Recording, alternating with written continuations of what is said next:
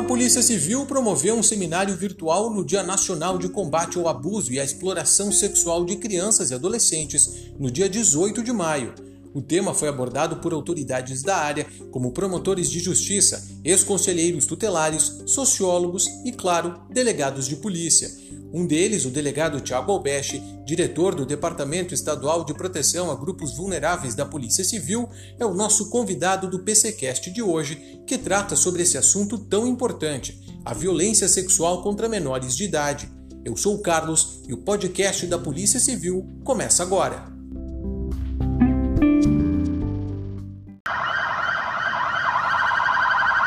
O número com certeza é alarmante. Conforme a Secretaria Estadual da Segurança Pública, em 2019, o Rio Grande do Sul registrou 3.188 ocorrências de estupro de vulnerável. E esse é o número que a gente conhece, afinal, muitos outros casos acabam, infelizmente, não sendo notificados às autoridades. Delegado Tiago Albeche, o senhor imagina como expressivo possa ser esse número de casos que não chega até a polícia? Seja bem-vindo. Muito obrigado pela oportunidade de nós podermos esclarecer um pouco né, a população a respeito da violência contra a criança, especialmente a violência sexual. Neste período, especialmente de pandemia, mas via de regra em todos os períodos, nós sempre temos um quantitativo de subnotificações, que são aqueles casos que não chegam ao conhecimento da polícia.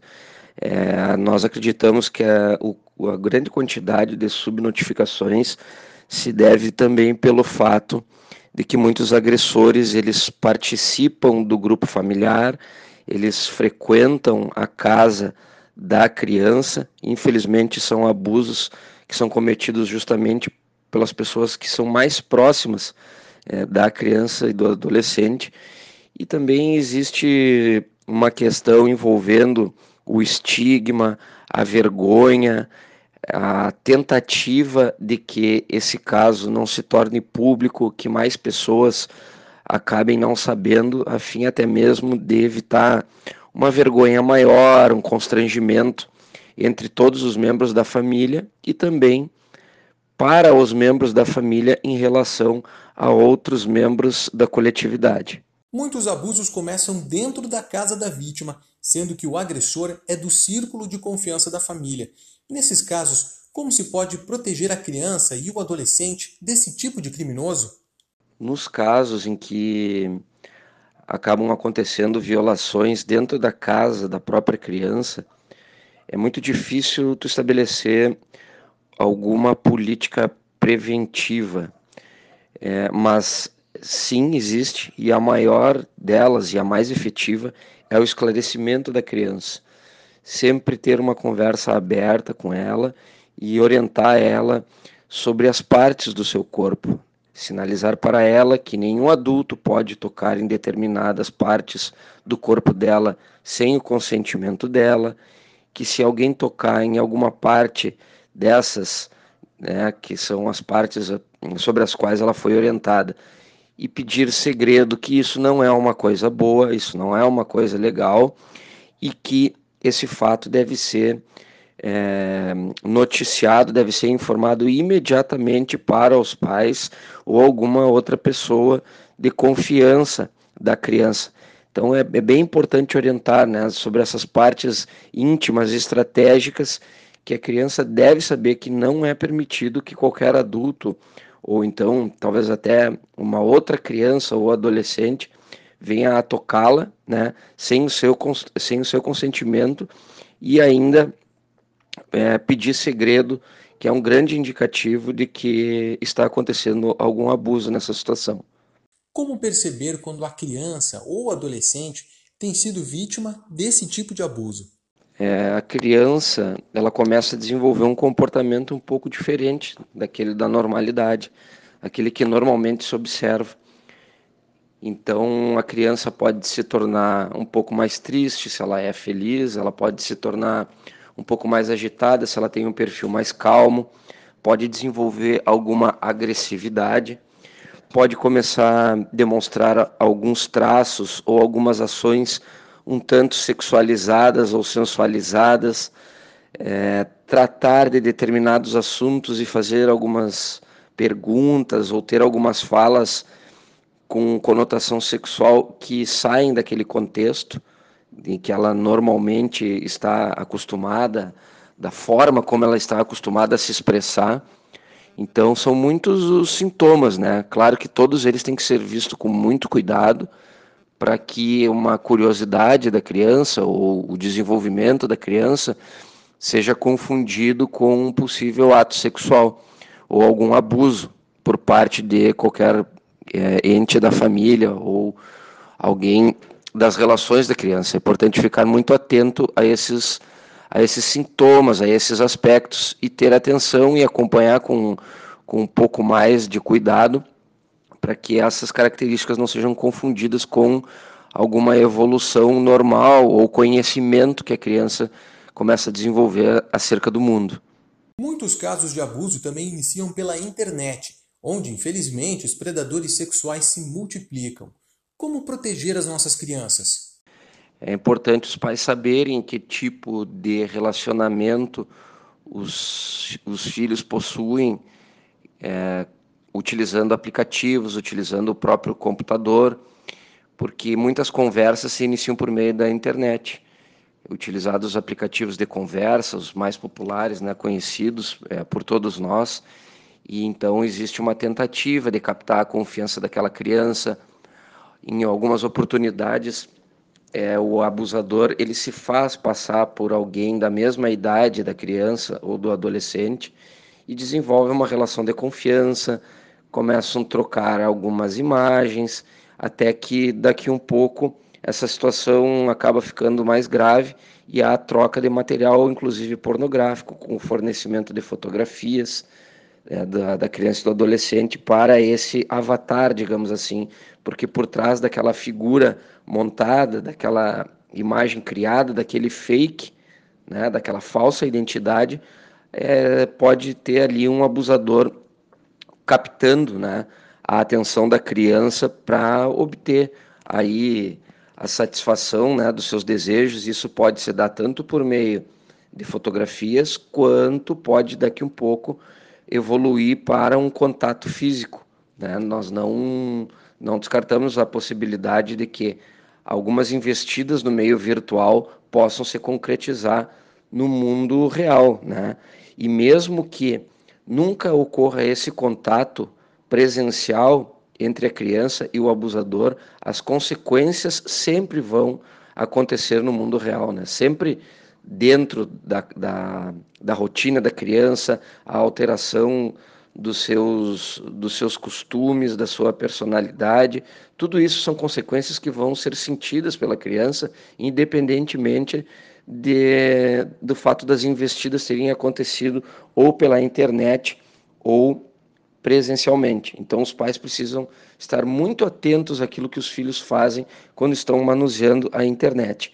E também um fator importante é que os pais e os irmãos, aqueles, de maneira geral, os adultos que acabam tendo responsabilidade e cuidados sobre qualquer criança, que eles estejam abertos a conhecer as novas tecnologias, né? saibam mexer em diversos aplicativos que são no, diariamente utilizados por todos, saber utilizar o Facebook, saber utilizar o WhatsApp, o Instagram é, e outras redes sociais, porque as crianças e os adolescentes eles manejam todos esses instrumentos com muita facilidade.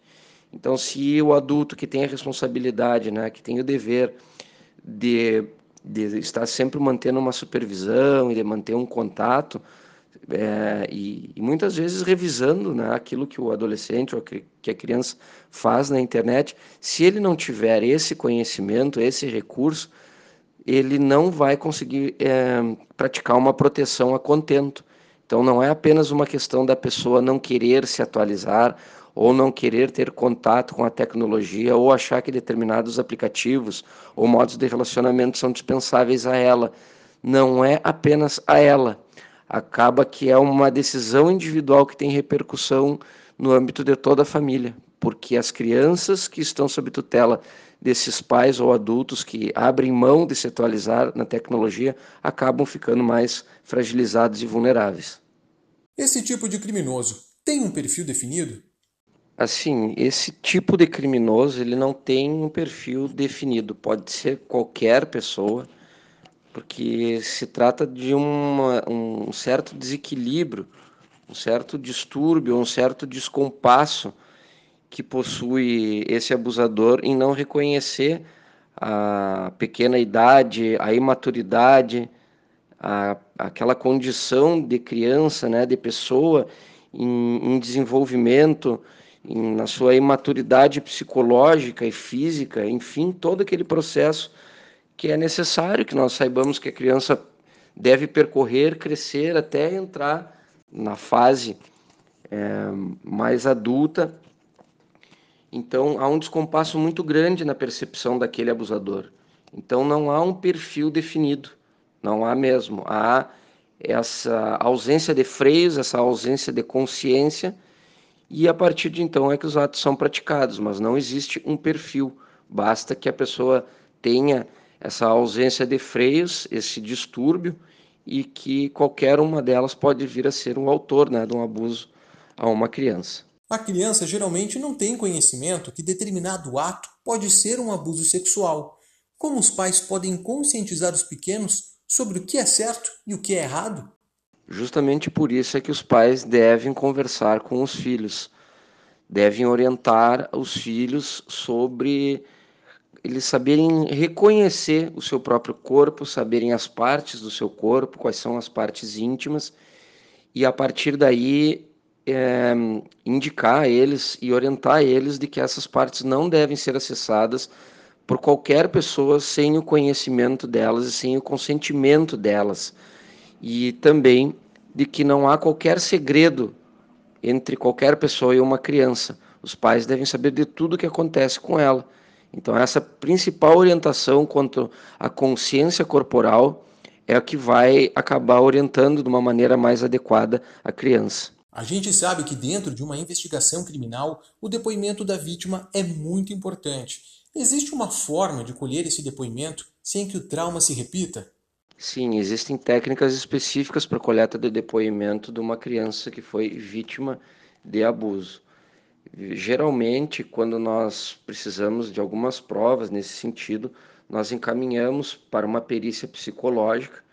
Na verdade, são duas perícias que são realizadas, uma, uma perícia física e uma perícia psicológica, porque muitas vezes os abusos não deixam marcas, não deixam vestígios, não deixam vestígios físicos, corporais, mas deixam vestígios psicológicos, deixam traumas, e isso é identificado tanto por psicólogos é, especializados numa coleta de depoimento especial, quanto por policiais que seguem também um protocolo que visa ter uma abordagem mais aberta, mais cuidadosa com a criança, e esses depoimentos acabam subsidiando tanto as investigações quanto os processos judiciais posteriores. Então, sim, há o que pelo menos é, se popularizou no passado como o chamado depoimento sem dano, né, que hoje também, num, em termos técnicos, a partir da, de uma legislação que foi realizada,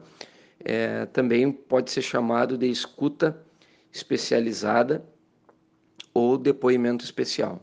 Como funciona hoje a rede de proteção à criança e ao adolescente? Nós temos uma rede de proteção que é composta pelo Conselho Tutelar, é composta também por tratamentos, por serviços é, municipais que fornecem alguma guarida para o, adolescente. Nós temos um trabalho em equipe e em rede também envolvendo o Ministério Público, envolvendo o Poder Judiciário, que também podem fazer encaminhamentos a partir dos processos né, que chegam até o seu conhecimento. Então, há uma rede toda que é estruturada para que se busque atender minimamente aquela criança em situação de violência. Ok, delegado. Muito obrigado pela sua participação no nosso programa. Nós que agradecemos a oportunidade e nos colocamos à disposição da comunidade, da sociedade, é, por meio do DPGV do Departamento de Proteção a Grupos Vulneráveis e por meio da divisão da criança e do adolescente. Obrigado, um grande abraço.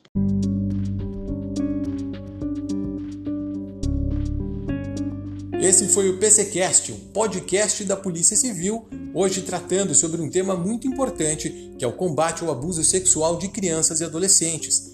E se você acha que esse tipo de crime tem acontecido com algum menor que você conhece, não hesite em ligar para a polícia. O Disque 181 garante o sigilo absoluto do denunciante. Muito obrigado pela sua companhia. O PCcast fica por aqui. Até mais!